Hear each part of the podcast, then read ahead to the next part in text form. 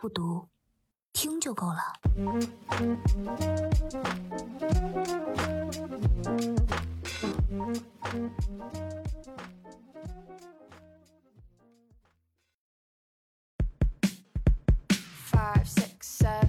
Hello，大家好。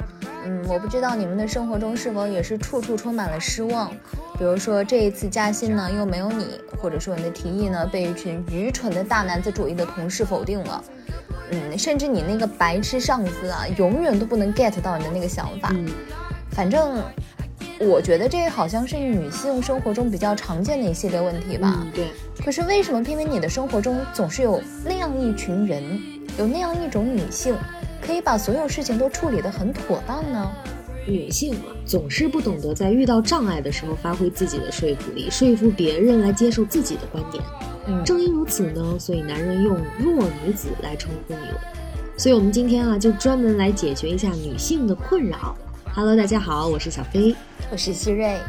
今天我们带大家一起来看这本书，书名叫《下一站白富美之聪明女人如何得到自己想要的一切》。这个名字真的非常起鸡皮疙瘩的一本书。但是啊，但是啊，它的内容很实用。这是一本怎么说呢？被翻译这个名字耽搁了的好书。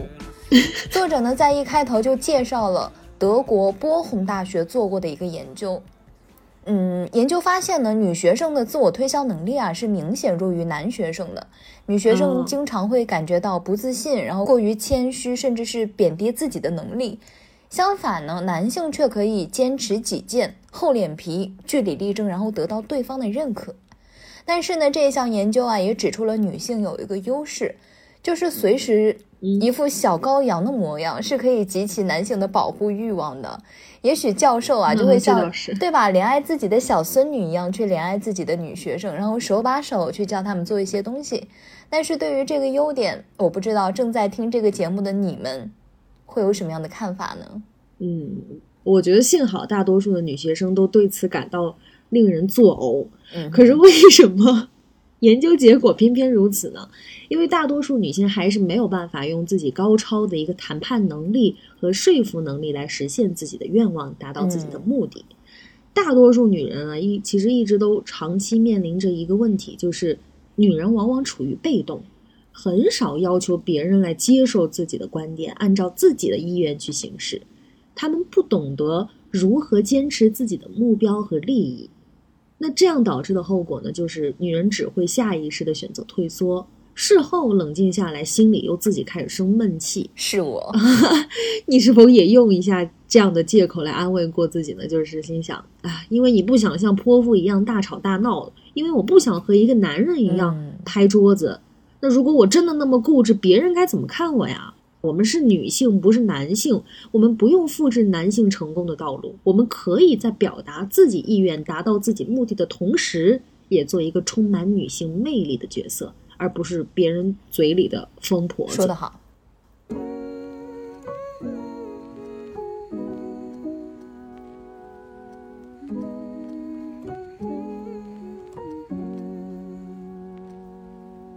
我们首先来看一看啊，一个女人的普遍心理。第一叫睡美人心理，嗯，这个听起来是不是很罗曼蒂克的感觉？那这个睡美人心理究竟是一个什么样的意思呢？女人们总是像睡美人一样，希望得到王子主动的一个救赎。嗯，但事实上呢，我们在现实生活中被动的等待他人主动意识到你的需求，或者说主动站在你的立场上去想通一些事情，根本就。是不可能的事情啊，所以女人永远就是在后知后觉，自己一个人生闷气。是的，一个太好的万人迷面临的永远都不是别人的尊重，而是越来越多得寸进尺的要求。女人总是在自我安慰自己的万般忍让可以让大家都喜欢上自己，其实根本就没有，反而呢是那些就是怎么说交际手腕过硬的女强人啊，才可以得到大众的尊敬。嗯。马丁·路德·金呢说过一句话，他说：“梦想永远都不会因为等待而成真。”嗯，学会勇敢地告诉别人你究竟想要要什么，不要带着沮丧呢度过自己的一生。哎，其实我突然意识到一个事情啊，就是嗯，你有没有发现，在刚进入工作之后，发现很多上司都有一个特点，就是他永远不会直接告诉你哪里有问题，哪里需要改啊。Oh my god，太是了。嗯，对，就好像你自然而然应该去理解，应该能 get 到他们的点，但是事实上，我只认识了你几天啊，我不可能就一下子能揣测到你的意图。我们之间连默契可能一开始都谈不上，反而是你莫你那个莫名其妙的态度会让事情没有办法有进展，所以那个样子，嗯，对啊，所以就会让我们彼此对彼此印象都不太好。是的，是的，这个之前呢，我看过一个杂志的，怎么说呢？一个不能说评论吧，但那个杂志上是这么说的，他说中国人啊非常喜欢讲人情这么一个东西，嗯。他也会把这个呢带到职场上，所以中国的领导啊有一个特点，就是说他会喜欢下属去揣测自己的意思，而下属呢下意识进入到职场之后，他也会带着人情或者说这方面的想法去尽量的迎合领导，然后事事啊都揣测领导的心意，让领导不用说出口，但是就心里边哎呀那个舒服劲儿是吧？嗯，这一点呢也不能说好或者说不能说不好，因为这个已经成为我们的一个。对对对，但是这最坏的一个地方就是直接耽误了正常人在职场里边的一个工作这些方面的进度。嗯，相反呢，国外就完全是有一套自己的一个标准，他们会按照自己的标准去做，然后上司会直接告诉你一二三，然后你就去做一二三。完了之后呢，虽然说这可能看起来非常的死板，非常的模式化，可是的的确确，国外一些像谷歌啊那样的大公司，它之所以可以这么长时间。都在全球是一个非常了不起的大企业，就是因为他们遵循了这一套模板。嗯，我对我觉得其实这个确实也没有办法去评判啊。嗯，可能我们中国人的性格，还有一直以来的文化，包括我们的中文的一个语言特点，造就了这样的一个现象。含蓄唯美。对，那我们来看一下第二点，女人的普遍心理是什么呢？就是好女人总是最后才想到自己。啊，我已经开始窒息了。对对，那些便利贴女孩们，你们脑袋里面现在应该时时刻刻都是这句话吧？就是听到别人请求，下意识就会想要答应，因为同事之间能帮就帮嘛，想着没有必要闹得那么难看。可是事实上就是，嗯，就是能遇到几个不要脸的，结果就是你都帮他干活了，但是他还要骂你，他还觉得你是应该的，然后你就自己又开始生闷气。所以下次再遇到这个情况的时候，就不要再琢磨了。你要想，如果我不帮他们，我们之间的关系会怎么样呢？你对这个对于你个人有没有什么真正的意义？所以要多考虑一下你自己。对，要考虑自己。第三个心理啊，是说女人的一个心理投射的问题。我们在没有得到自己想要的东西的时候呢，通常会不自觉地把责任推卸到别人的身上。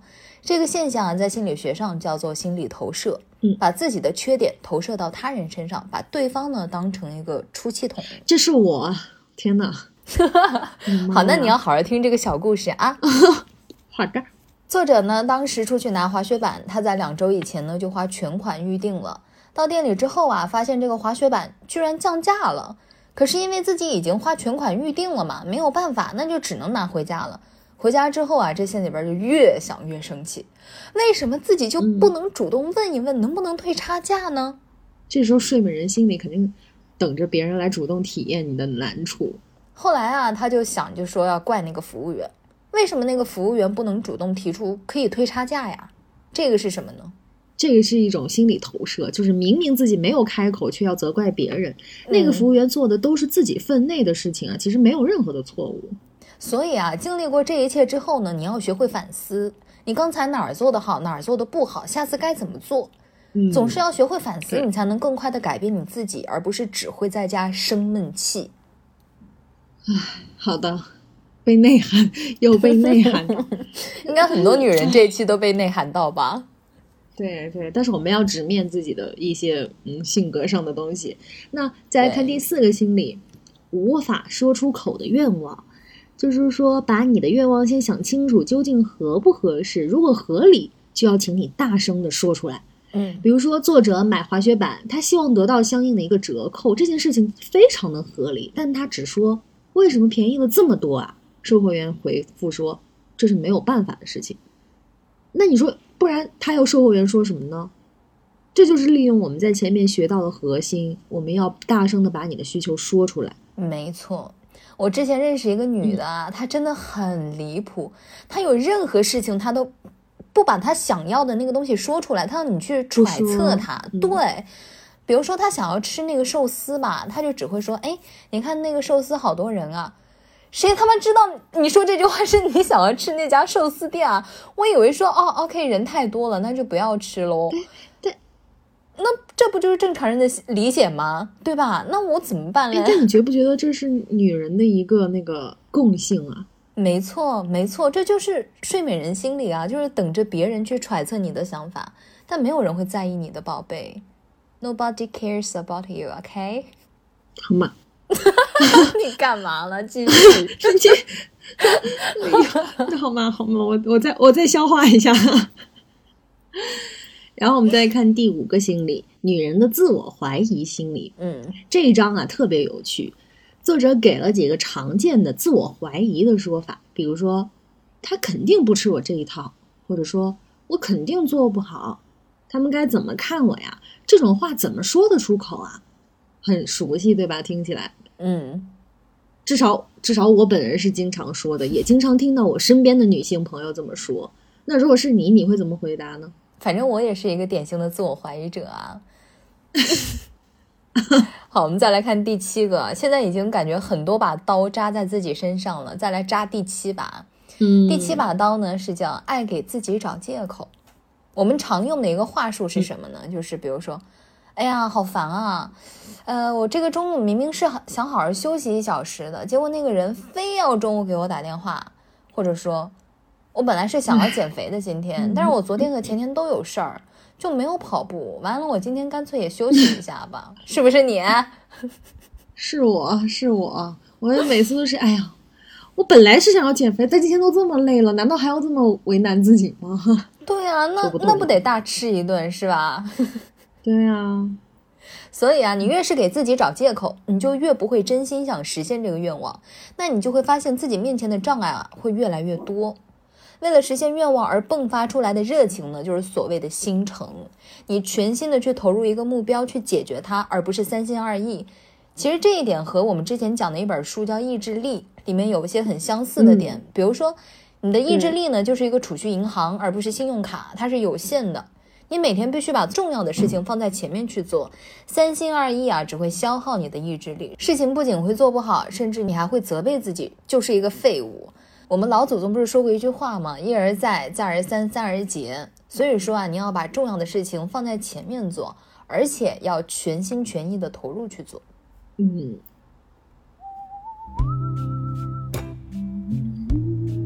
那以上这些呢，就是书里作者罗列出来的女人的一些典型心理。有问题就一定有应对的办法。那我们接下来就来听听解决办法是什么。首先，我们先来分析我们之前提到的睡美人心理。女性总是被动等待，还有上司说话没有直接明了的例子，这些都是典型的间接沟通。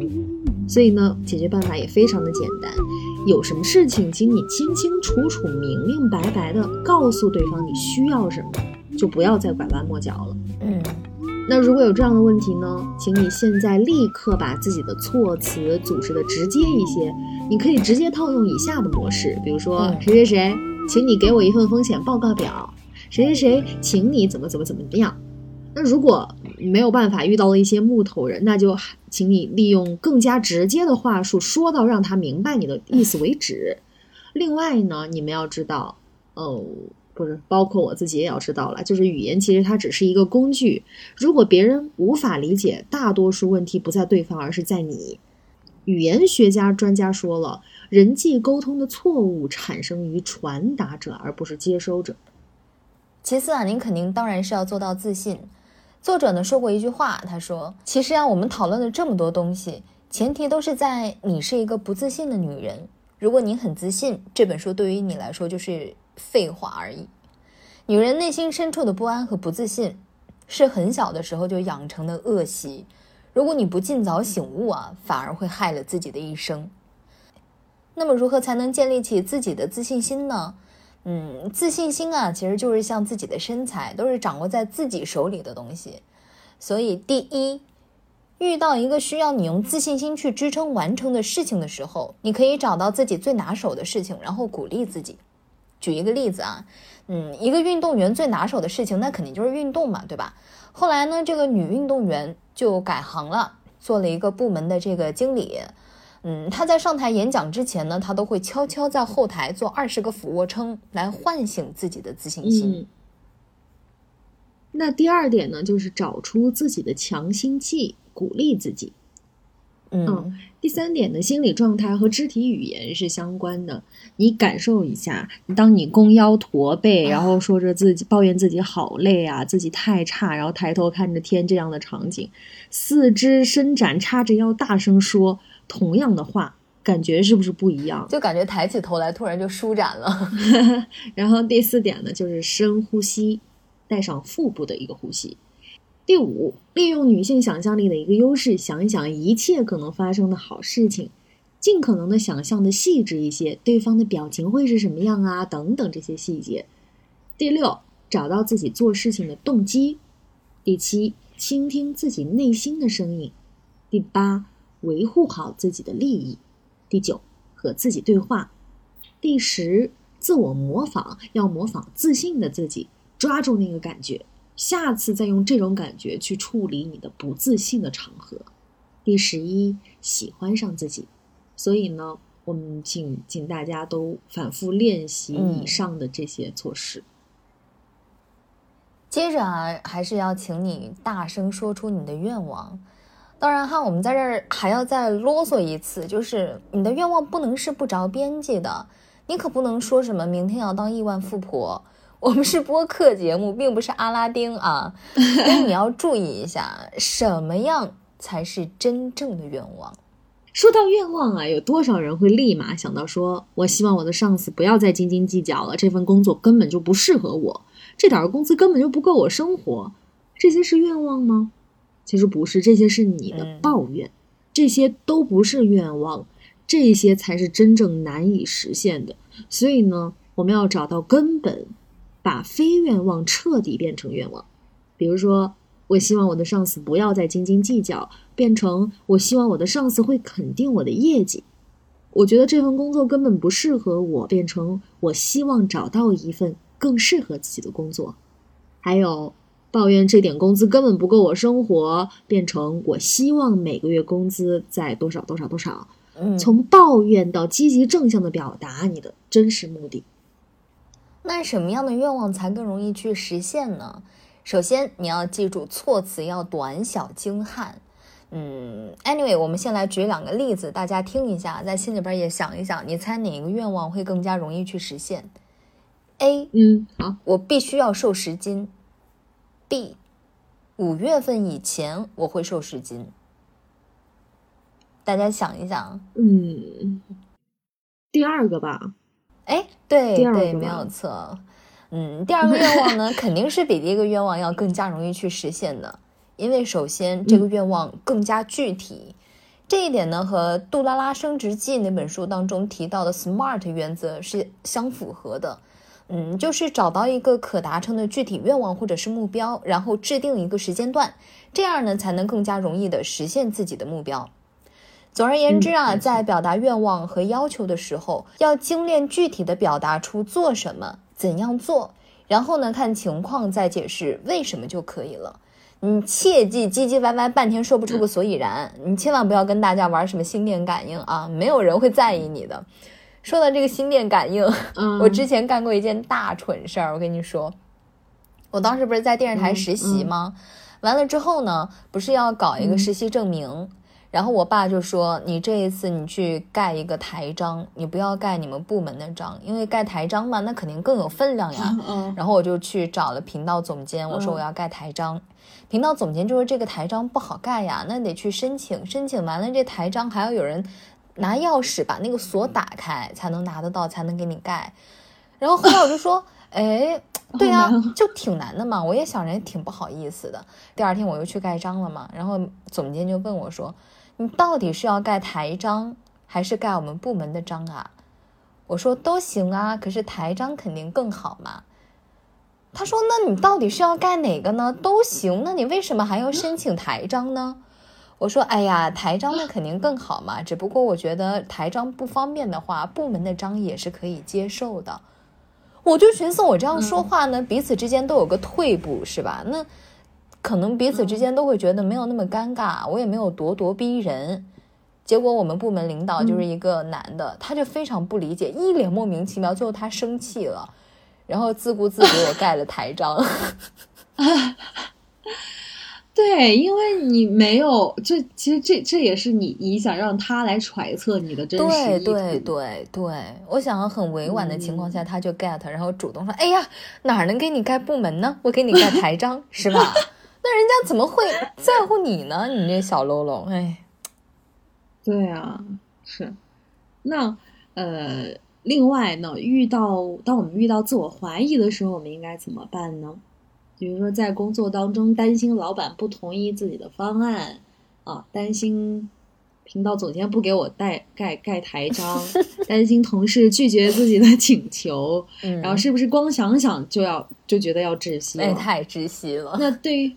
那对于这些呢，我们作者教了一个办法，很好用，也很简单，就是他肯定不吃我这一套，那你就换一套呗。然后或者是我肯定做不好，那你就一步一步拆分来看，究竟哪里做不好，然后再慢慢攻克。嗯，或者想他们该怎么看我呀？那你去问问不就行了？这种话怎么说得出口啊？怎么说不出口？重要的不是你说不说，而是你怎么说。当然要有礼貌的去说，并且呢，还需要经常锻炼自己的积极心理，这样有助于让自己变得更加自信。至于在会给自己找借口这个方面，怎么去解决这个问题呢？除了全身心的投入完成一个愿望以外，还有没有其他办法吗？嗯，肯定还是有的啊！你要激发你的情感，用你的情感呢去带动你的热情，然后全身心的投入到。你要完成的那件特别重要的事情里面，这样来看呢，愿望是不是成功的几率会更大一点儿？嗯，那你可能会问我们了，怎么去调动自己的感情呢？首先啊，这个愿望为什么对你会这么重要？哪些事情会成真？请你首先在脑海中啊，具体的想象一下这两个问题。如果这两个愿望马上就可以成真了，你是不是会感觉到心情非常好，一种很美妙的感觉？然后这一步，请你再设身处地的幻想一下美梦成真的具体情景和你当时会拥有的感受。请你将迫切需要完成的某件事情的感觉和真心实意的心愿去相比较。当你在一年以后再回想起来，你会因为前者还是会因为后者而感到更加开心呢？当你为自己的当前的目标奋斗去努力的时候，你的心里又会产生一种什么样的感受呢？你要学会和自己的感觉啊相处，然后放心大胆的跟着你的感觉走。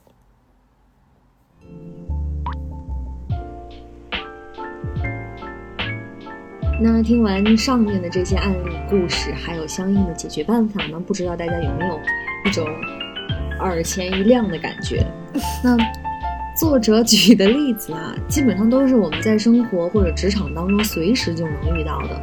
我跟希瑞在看的时候都觉得哇，原来还能这样。没错，所以希望这一期的节目也能给你们带来这样的感受。我们下一期接着来听这本书，一起去看看在职场当中又怎么样去优雅又聪明的应对那些冥顽不灵的男人们。我们下期再见，拜拜。